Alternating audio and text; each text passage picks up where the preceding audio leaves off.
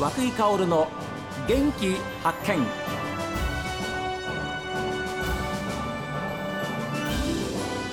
おはようございます。和久井薫です。和久井薫の元気発見。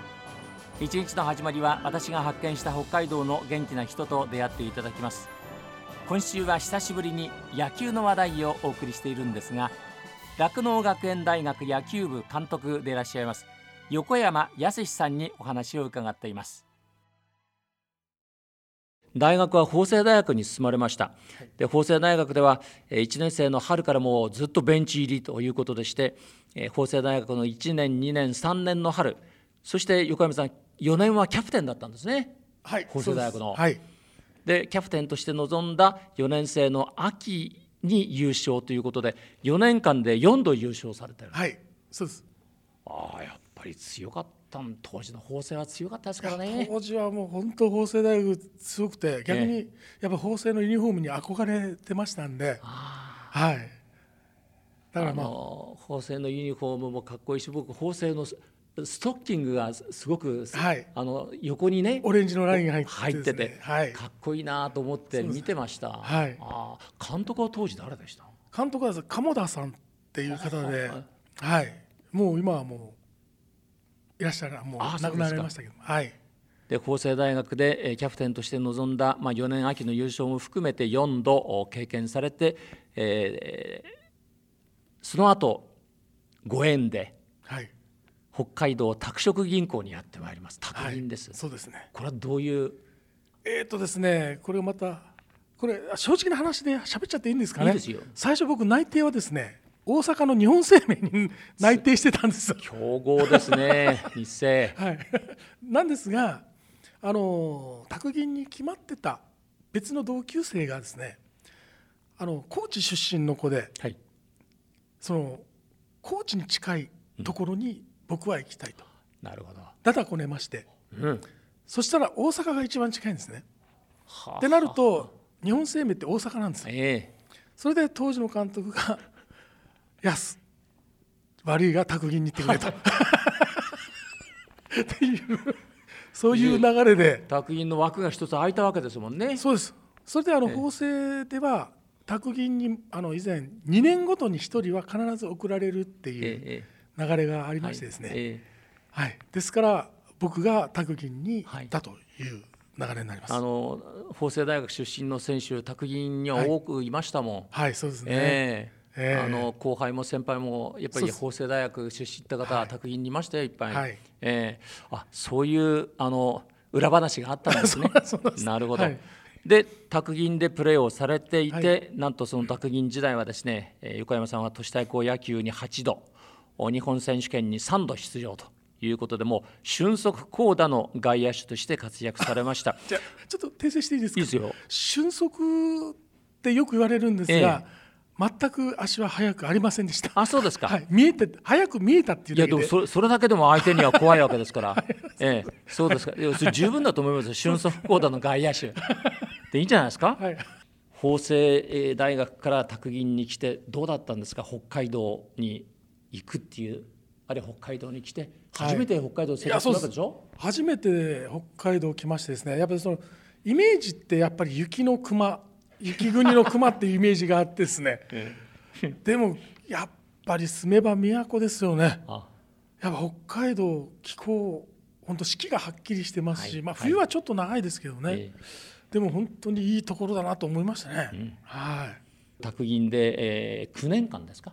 そうです。9年ですね。やられました、はい、僕一番覚えてるのはあのピッチングコーチが中村明さんで、はい、で横山さんが選手として、えええー、なんかいろいろこう、まあ、話をしているようなシーンがですね、はい、取材に行ってなんか覚えてるんですよね。あそうですえーはい、中村明さんもね、はい、あの札幌商業から入られて、はい、もうエースになりましてね、はい、だってやっぱり実績ありましたもんね。いやそうです。もう実績一番あった方じゃないですかね。ですよね。うん、ですから殺傷のやっぱり強い時のエースでしたから、はい、だって中村明さんは札幌商業の甲子園初勝利の時のピッチャーですもんね。はい、そうですそうです。しかも完封勝利で、はい、完封ですよ。はい、完封で1対0かなんかの完封で勝利投手になってるんですよね。はい。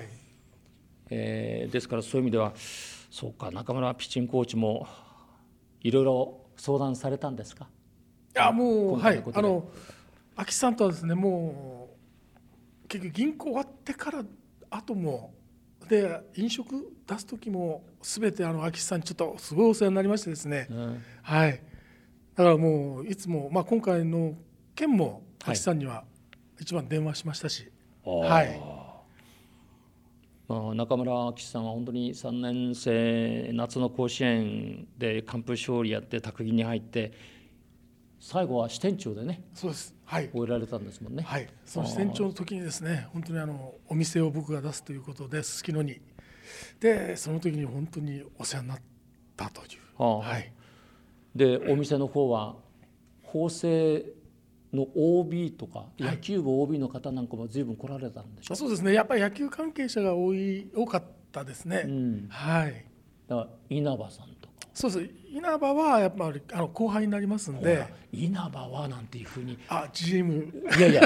いやいいんですいいんです。あの先輩はいいんです、はい。はい、やっぱりプロ野球選手って基本先輩後輩はやっぱりプロ野球経験してる方たち同士では先輩後輩ってあるんですけど僕プロで経験はないですし普通であれば先輩って言ってくるようなプロ野球選手はほとんどいないんですよ。それがやっぱりあの稲葉稲葉って僕呼ばないです。圧圧はやっぱりその辺はさ人間性ですよね、うん、もう先輩って頼ってきてくれてもうヤクルト時代から。はい。それでもこっち来た時は飯食ったりですね、えー、はい親しさせていただいてたんですね。はい。ですからいいお仲間に、はい、あるいはいい先輩に、はい、後輩に恵まれてた。野球人生だったんですね。そうですね。だから多分店もですね、うん、11年ですけども、はい、まあ持ったんだと思うんですよね。えーえー、はい。で1996年まで卓銀の野球部に席を置かれて、はい、で翌年ですか？卓銀が経営破綻したのは。そうです。その翌年ですね。はい破綻したのはですね。本当は別なところでも野球はできたとは思うんですよね、うん、だけども僕は卓銀でもう野球は終えようって決めてきたもんですからだからもうユニフォーム脱いでその後破綻にはなりましたけどユニフォーム脱いだのは全然後悔はしてないですし野球を離れたことも後悔はしてないですね。はい